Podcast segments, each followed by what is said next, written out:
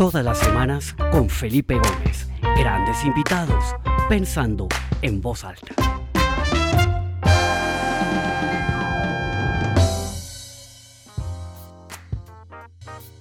Hola, bienvenidos a todos a esta nueva edición del programa Pensando en Voz Alta. Mi nombre es Felipe Gómez y estamos acá otra semana, episodio número 107, eh, con otro gran invitado con el que vamos a compartir un rato súper agradable. Eh, es una persona súper interesante, con una historia de vida fascinante. Ya voy a empezar a compartir un poquito sobre ella. Pero antes de comenzar, simplemente darle las gracias a, claramente a Dan, nuestro invitado de hoy, y a toda la gente que se empieza a conectar. Ya tenemos a más de 67 personas conectadas, 68. Bienvenidos a, Pensando en Voz Alta, esta es su casa. Qué alegría, veo, algún, veo algunos nombres nuevos. Eh, si están acá por primera vez, pues bienvenidos. Y ojalá se sigan conectando todos los martes que tenemos esta conversada de media hora para conocer a alguien y aprender algo nuevo. Entonces, pues sin más preámbulos, quiero darle la, invitación, la bienvenida a nuestro invitado de hoy, Dan Herstakov, gran amigo, eh, una persona súper interesante con una historia personal y laboral eh, muy rica. Eh, empezó en el mundo de la tecnología, trabajó en Google, estaba en el mundo de la consultoría con McKinsey, luego se metió en el mundo de la comida y trabajó con Arcos Dorados, con McDonald's y luego con una gran organización de, de restaurantes, una operadora de restaurantes en Estados Unidos. Em, y hoy está haciendo unas cosas súper interesantes que ya nos va a contar. Entonces, pues Dan, bienvenido a Pensando en Voz Alta. Esta es tu casa, qué alegría tenerte con nosotros. Muchas gracias, Felipe. Gracias a todos por participar hoy. Qué, rico estar en tu casa. Gracias. Buenísimo, Dan. Pues Dan, em, antes de comenzar a hablar de, del tema que nos convoca hoy, hemos tenido ya como eh, una costumbre, una tradición acá en el programa preguntarle a los invitados cuáles han sido las grandes lecciones, los grandes aprendizajes que dejó esta época de pandemia.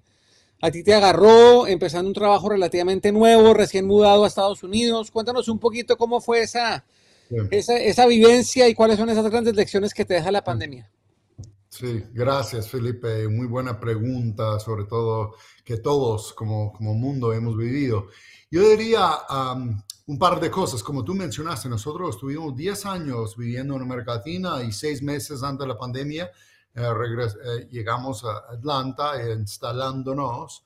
Ah, y número dos, eh, mi trabajo en el mundo de restaurantes. Nosotros nos tocó la pandemia, una cadena con de, de siete marcas con 6 mil restaurantes. Así que en, el mundo, todo el mundo impactado, pero sobre todo el mundo de restaurantes. Así que nos pegó a todos a muy duro, sobre todo quienes están operando y trabajando en los restaurantes. Yo, yo diría, mi gran aprendizaje, o, tal vez fue recordar una lección, y eso fue de hecho una historia contado en un graduación, un acto de graduación por, eh, en ese entonces el presidente de Coca-Cola Enterprises, él compartió una lección que me, yo volví a encontrarlo durante la pandemia y que me hizo, me hizo mucho sentido y me hizo pensar. Y se llama sobre las cinco pelotas. Y uno pensando que en la vida estamos siempre es maniobra, ¿no? Juggling. Siempre tenemos cinco pelotas en el aire. Y cuando lo pensamos bien, las cinco pelotas son nuestro salud físico, nuestra salud mental, número tres, nuestra familia, número cuatro, nuestros amigos, y el quinto es el trabajo. Y siempre tenemos esas cinco pelotitas en el, en el aire. Cuando lo pensamos bien, no todas las pelotas están hecho de la misma cosa. Los cuatro pelotas de familia, salud físico, mental y amigos son hechos de, cristal. Si se cae, se rompe. Uno de esas pelotitas está hecho de goma. Si se cae, se vuelve en algún momento. Y esa es la, la, pelota de trabajo. Poniendo la pandemia en su contexto, la primera cosa fue cuidar nuestra salud físico, de no infectarse, Después, psicológico, para no poder conectarse con otros. Tercero, la familia que nos enreda. Y el cuarto, lo más difícil fue conectarse, ahora más virtual, con los amigos. El trabajo estaba, y, para algunos más difícil, más, más fácil que sea, pero fue la última prioridad. Yo tuve que expresar eso a mi propio equipo. Yo tenía más de mil personas en mi equipo y tuve que expresarles el trabajo va a estar. Ahora enfócate en tu trabajo, enfócate en estar seguro físicamente, no te expones.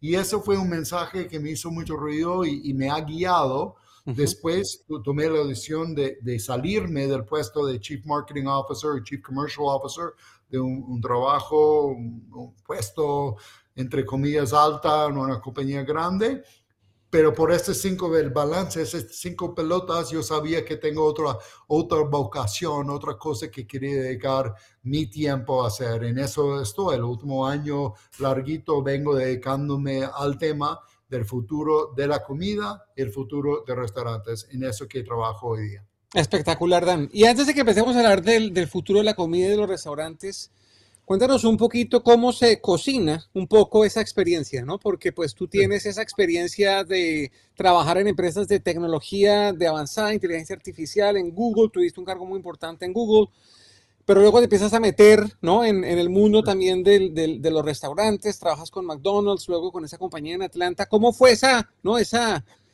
esa receta que hoy te ha llevado a, a ser un curioso y volverte un experto sobre el tema del futuro de la comida?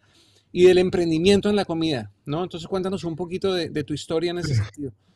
Gracias. Y si lo pienso hace muchos años, fue hablando más de hace 30 años, cuando estoy un teenager y pensando, soñando de qué quiero hacer, siempre tuvo, sin saberlo, después me di cuenta que mirando para atrás, como cuatro preguntas que estaba explorando.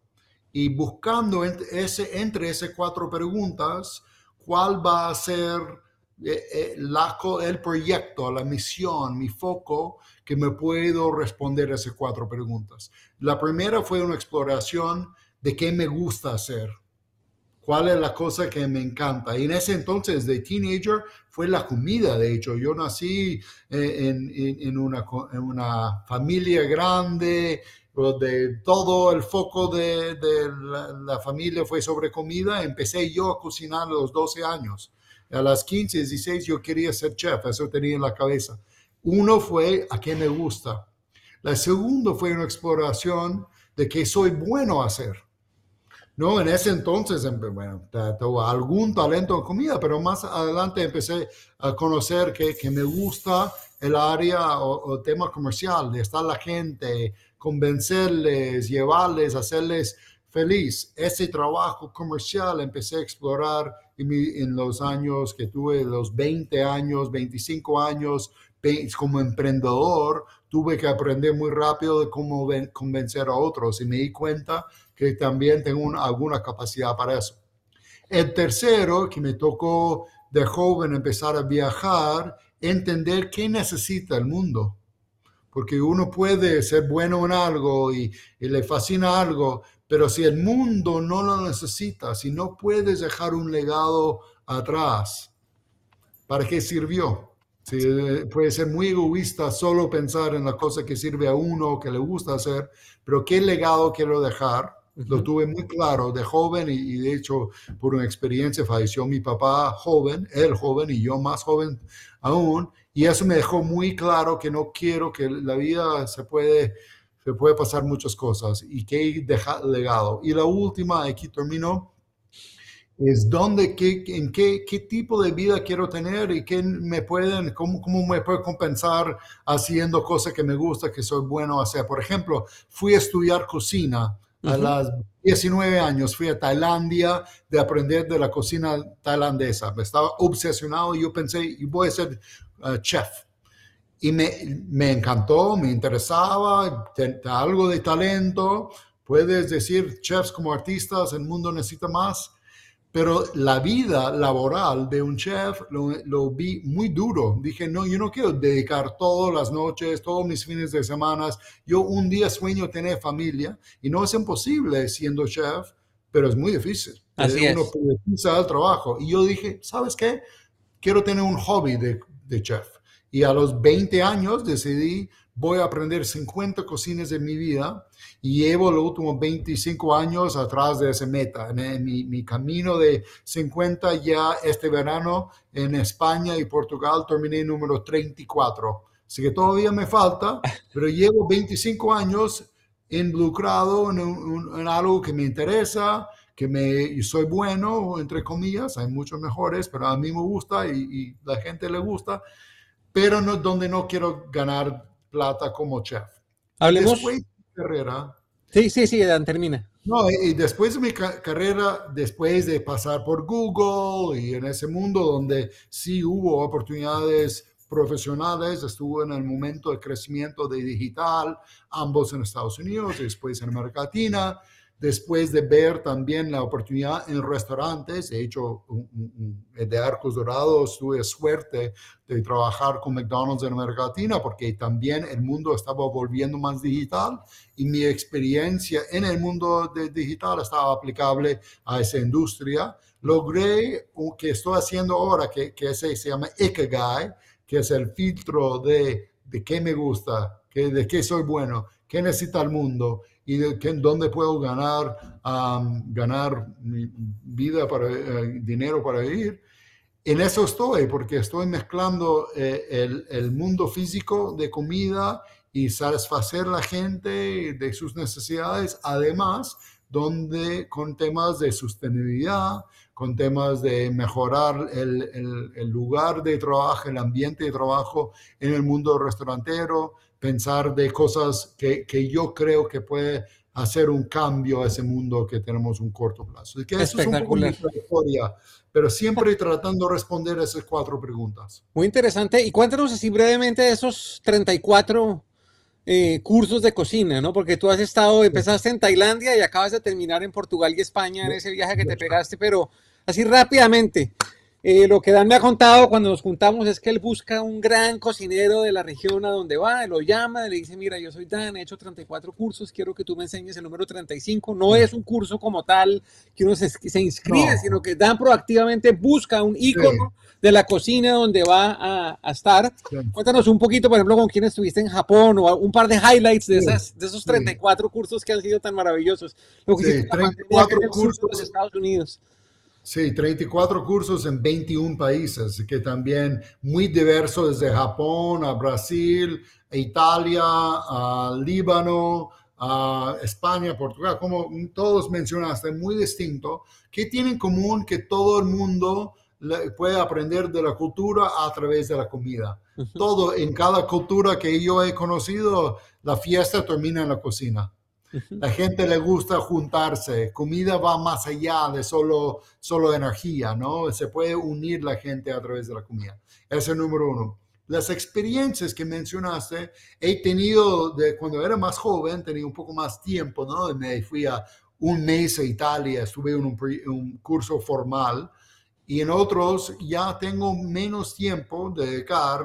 Tengo suerte ese viaje a España que hice, logré hacer curso de dos días, que que no es uno dice, no, aprendí todo la cocina, aprendí cinco días, 15 recetas, pero en eso se empieza a compartir por la cultura, que es la verdad que estoy atrás, de cómo se hace la paella en Valencia, que es todo, eh, me, me hice recordar la paella en Valencia de hacer un asado en Argentina.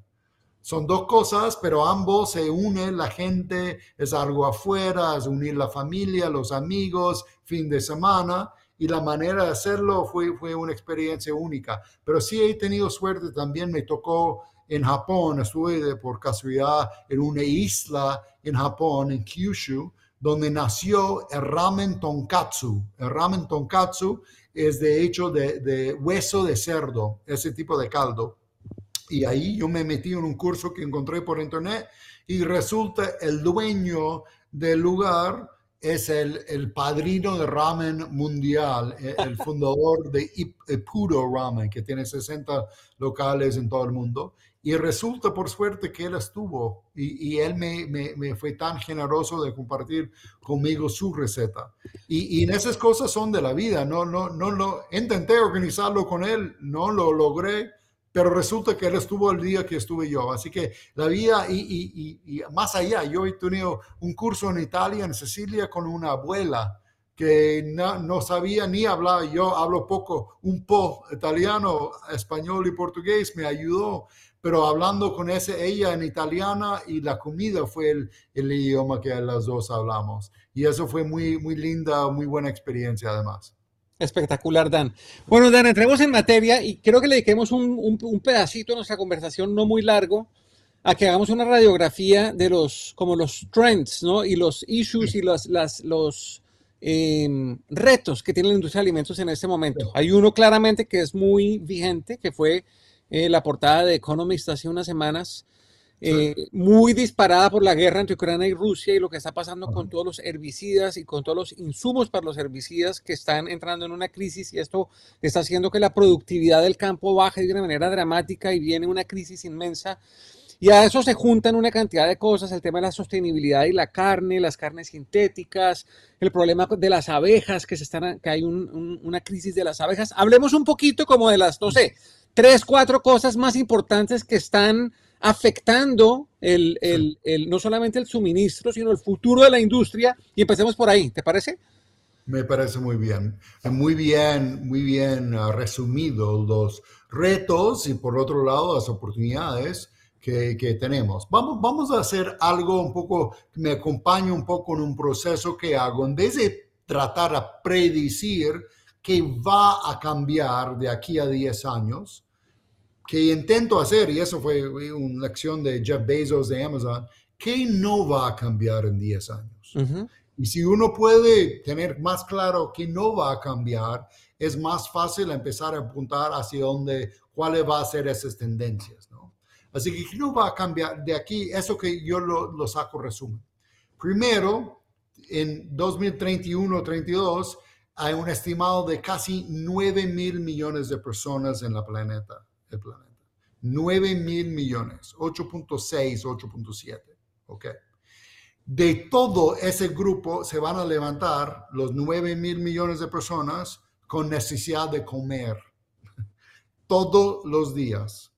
Lamentablemente, y eso vuelve a otra cosa, oportunidad, es estimado de 20% van a estar inseguro de su comida. Inseguro, la mitad van a tener hambre, estamos hablando de casi 800 millones de personas, la otra 800 millones va a tener duda de dónde viene su próxima comida.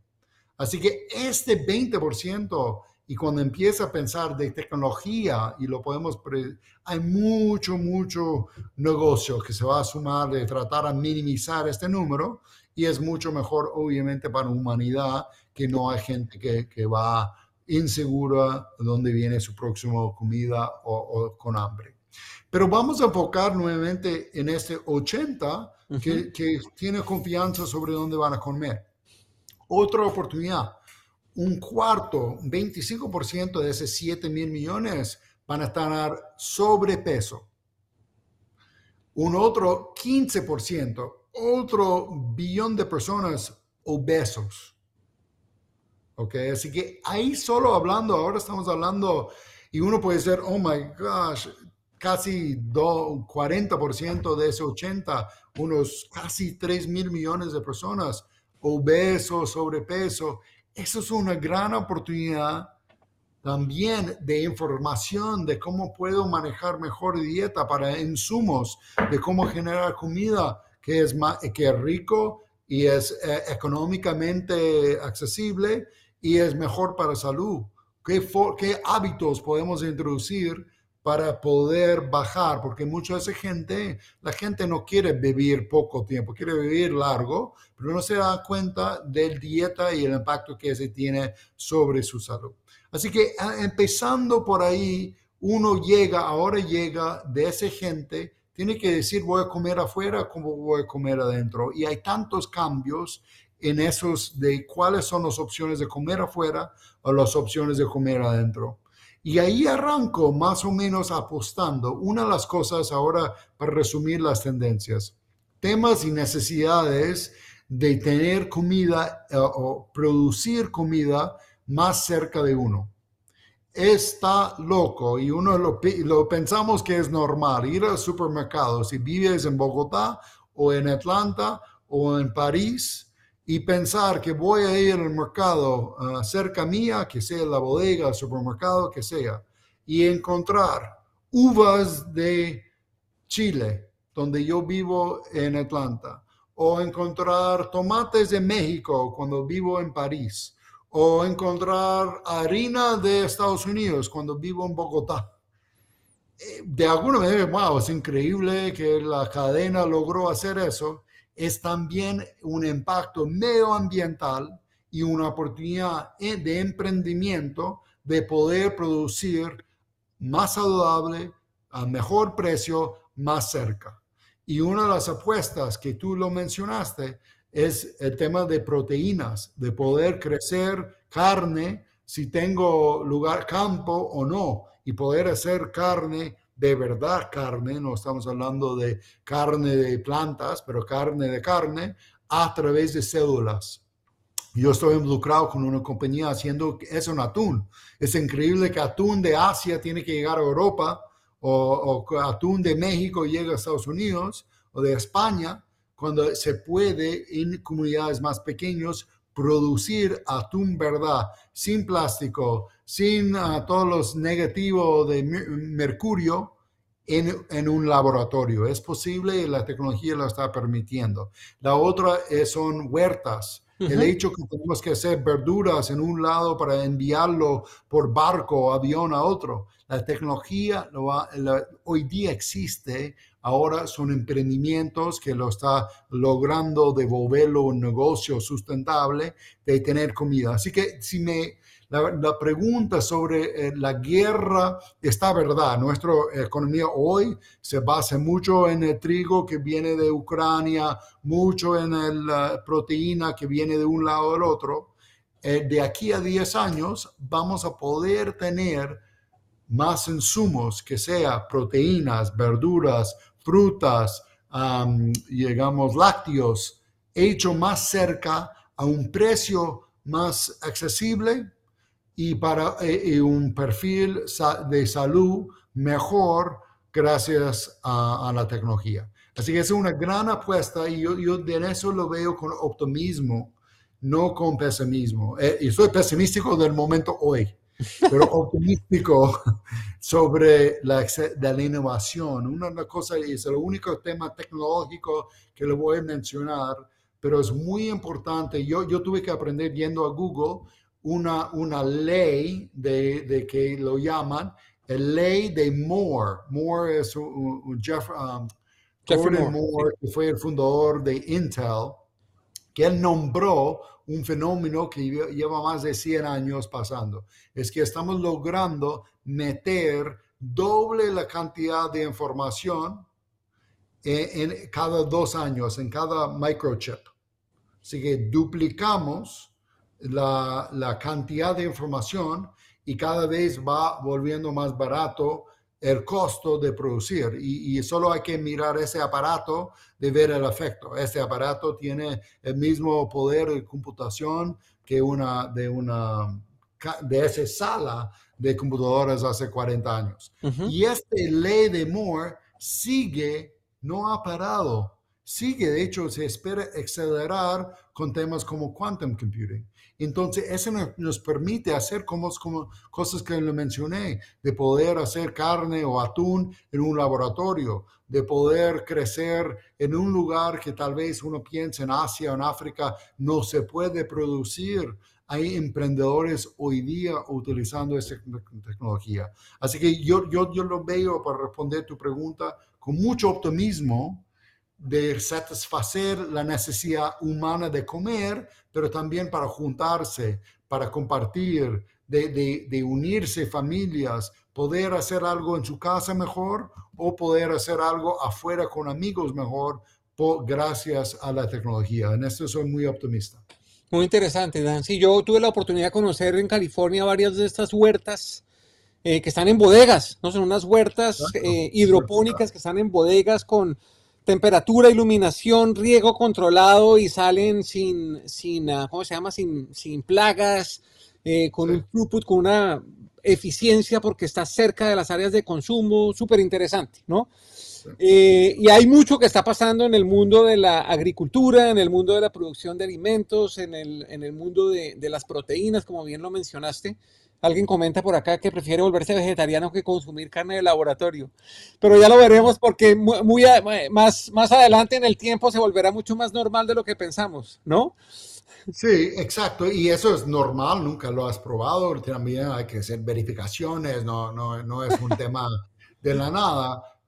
Pero es de hecho bastante de manera científica riguroso que son células, la misma manera que células crecen en la naturaleza, lo están creciendo en esos formatos en un laboratorio. Así que lo entiendo y, yo tuve que aprender mucho de la ciencia, pero yo, tratando, y eso es lo bueno, de, yo lo veo de manera positiva.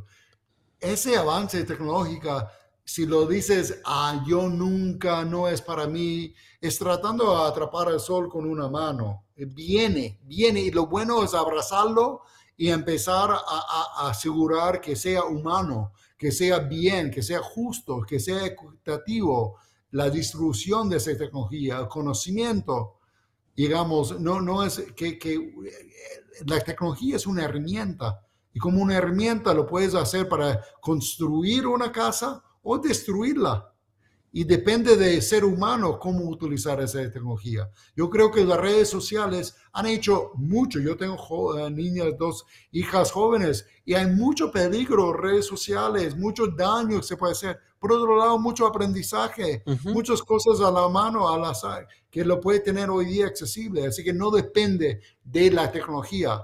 Las redes sociales en sí no son buenos o malos son como ser humano, como papá, yo lo quiero enseñar a mi hijo a utilizarlo. Y esa es mi responsabilidad. Y lo mismo hablando de tecnología aplicado a la comida. Una de las cosas, por ejemplo, otra tendencia donde estoy invertido y, como, como de, con mi dinero y también con mi tiempo, es en el tema de, de robótica y automatización. E, está, el mundo dice, no, no, no, ¿cómo puede ser un mesero un robot? ¿Cómo puede ser? Yo, mi pregunta siempre es, ¿ha sido mesero? lo difícil que es ser mesero, lo, ¿cómo se compensa un mesero por la cantidad de trabajos que dedica? No es muy divertido ser un mesero. Algunos que son muy buenos en eso, es un arte, son de servir, pero muchas veces es trabajo, muy trabajo, muy duro, pero un, salario muy bajo. Totalmente. lo mismo pregunto cuando te bueno, como eh, el lavaplatos, la máquina de lavaplatos, hubo gente y todavía hay gente lavando platos de la mano. No es muy divertido ser la persona que recibe la basura de otro y le tiene que lavar ese plato. Hoy día tenemos una máquina que le ayuda a hacer eso. Y gracias a Dios que hace máquina, porque hay trabajo más digno para otra gente que no tiene que lavar platos. Y todavía hay que bajar el acceso y la distribución de, lavamanos, de lavaplatos, porque hay mucha gente todavía con ese trabajo indigno, pero yo creo, yo apuesto sobre esos cambios de ver el, cómo lo evolucionamos. Por ejemplo, estoy involucrado en una compañía que está aplicando la tecnología, ese, ese artificial intelligence, inteligencia artificial, sobre cómo cocinar. Y la gente, no, no, vas a quitar todos los puestos de chef. Y mi respuesta es, vamos a volver el trabajo de chef más digno, donde tú eres creando recetas, tú eres sirviendo a la gente, estar explicando la inspiración de esa receta, no atrás de, de un fuego, eh, inspirando para que, que saca más presión, más comida, más comida. Ese tipo de cosas un robot hace bien, la computadora hace bien, la tecnología hace bien. Volvemos los seres humanos en lo que hacemos nosotros bien, es ser creativos, estar en contacto con gente, servir. Esas son las cosas, en vez de decir, tratar de rescatar las cosas malas, como una computadora puede ser mejor, yo quiero optimizar las cosas buenas que un ser humano puede hacer mejor. Espectacular. Dan, acá el tiempo vuela, ya llevamos casi media hora, pero quiero abusar un poquitico de tu tiempo y de los que se quieran quedar porque tú has estado muy metido en el mundo de los restaurantes y es un mundo que está viendo una gran transformación. O sea, la pandemia como tal generó ya una transformación forzosa en muchas de las cosas de los restaurantes. Pero tú vienes trabajando en temas de, ¿no? de psicología del consumidor, de consumer, de, eh, consumer behavior, de cómo eh, estimular a la gente para que tome una decisión y no la otra. Trabajaste con grandes pensadores de, eh, behavioral economics, de cómo estructurar un menú, de cómo hacer una cantidad de cosas. Cuéntanos brevemente cuáles son como esas grandes, importantes tendencias que están en lo, eh, hoy por hoy en los restaurantes. Ya que eres cercano a Danny Mayer, que trabajas con restauranteros en todas partes del mundo. Estuviste en, el NRA esta, este, este año y acabas de llegar de Brasil a dar una conferencia sobre el futuro de los restaurantes. Cuéntanos un poquito, así, para cerrar, ¿Cuál es el futuro del mundo de los restaurantes desde tu punto de vista? Ya nos has contado muchas, muchas, muchos ingredientes. un concepto. Esto es otra, pensando en voz alta, solo ese tema, pero voy a dar un ejemplo que es un concepto del mundo de, como tú mencionaste, de behavioral science, que es aplicado al mundo de comida con un caso específico. El, el concepto se llama reciprocidad de, la razón, de el ser humano, cuando alguien nos da algo, sentimos un vínculo, una necesidad de, dar. Muchos que si ustedes eh, escuchando son, están casados, ya han ido muchos matrimonios, matrimonios porque tú fuiste invitado, tú invitaste a ellos, ¿no? Ese concepto funciona muy bien. Bueno, aplicado al mundo de, de, restaurantes, ser el primero de dar y después recibir. Por ejemplo, tuvimos esa gente en un McDonald's preguntando cómo hacemos para incentivar a la gente. Obviamente queremos gente en el restaurante que ellos pueden consumir algo más, un café, un postre. Y yo dije, pero aquí no hay propinas, no hay nada que podemos dar y esperar algo retorno. Pero eh, él, eh, eh, cientista, ah, lo vio que estuvimos dando una, um, una ¿cómo se dice? Un globo a, todos los niños. Si pides una cajita feliz, ir a sentar, recibes un globo. Porque en América Latina, McDonald's es muy de familia. Y él dijo, en vez de dar el globo, de ir a sentar, le damos el globo antes que pide. Dar primero, después recibir. Así que lo, cogemos 10 restaurantes, lo hacemos como siempre lo decimos, yendo a sentar, y 10 restaurantes semejantes le damos el globo antes. ¿Qué pasó? seis semanas de experiencia, así que muchos casos. A, los chicos vendemos la misma cantidad de cajita feliz, no importa cuántas vas a vender de cajita, hay cantidad de niños, cantidad de cajitas. Ok. Mismo cantidad de globos, así que la operación no fue impactada, que eso es positivo. Logramos vender 20% más a los papás. 80% de esas ventas fueron café. No es que la gente empezaron a gastar solo por dar un globo, pero dar una sonrisa. El globo volvió una sonrisa de ese niño. Y dar esa sonrisa a su papá antes de pedir, el papá, la mamá, se sintió obligado a comprar algo. En ese caso compró un café. Así que empezando a, aplicar este concepto que es, es ético, está bien, estamos generando sonrisas y dar eh, que tiene un impacto positivo para el restaurante también. Esos son los tipos de cosas que uno puede aplicar en muchos momentos de no solamente el restaurante o en su, digamos, en su casa, cuando le das el regalo, cuando entras a la casa, si llevas un botella de vino o algo así, tiene mucho impacto sobre el ambiente que uno va a construir. Así que si, si no, si recuerde de nada, si escuchas, si recibes el, el globo antes, pide más y cuando vas a la casa de alguien, dar el vino primero para generar un ambiente positivo. Buenísimo, Dan. Pues espectacular. Creo que es un mundo fascinante. Eh, voy a poner en el, en el link cuando suba esta grabación que quedará subida en, en el portal de pensandoenvozalta.com esta tarde, un par de enlaces eh, de sitios en donde se puede profundizar un poquito más sobre todas estas oportunidades, como dice Dan, que son oportunidades inmensas. Eh, es un mundo fascinante lo que está pasando. Dan ahorita justo también está con Google trabajando en hacer una exhibición sobre el futuro de la comida en Nueva York. Un proyecto súper interesante en donde se toma toda la parte histórica de la comida y se proyecta hacia adelante un poco qué va a pasar. Está lleno de historias fascinantes. Eh, vale la pena que lo sigan. También pondré el link de LinkedIn de Dan ahí en, la, en la, entrevista por si quieren seguirlo porque... Eh, bien interesante sobre todo se está especializando en ese mundo del futuro de la comida, que es un mundo que todos deberíamos conocer mejor para nuestra propia salud también y también para ver un poco qué es lo que está pasando eh, y entender un poco lo que pasa tanto en la agricultura como en los supermercados, como en los restaurantes, que son todos esos puntos de contacto que tenemos con la comida que al final, como decía Dan, es lo que ata a la sociedad, ¿no? La, la comida ata a la sociedad. Entonces, pues Dan, muchas gracias. Eh, antes de hacerte el micrófono para que te despidas, yo solo quiero agradecerte a ti, a las 92 personas que se conectaron. Muchísimas gracias por estar acá con nosotros hoy en Pensando en Voz Alta. La semana entrante desafortunadamente vamos a tener que saltar el programa porque voy a estar viajando. Tengo una presentación en Australia la semana entrante y justo el martes voy a estar volando. Son casi dos días volando. Eso es muy lejos. Entonces no vamos a tener programa la semana entrante, pero la de más arriba lo, lo volveremos a tener con otro gran invitado. Entonces de verdad muchas gracias y Dan te cedo el micrófono para que te despidas.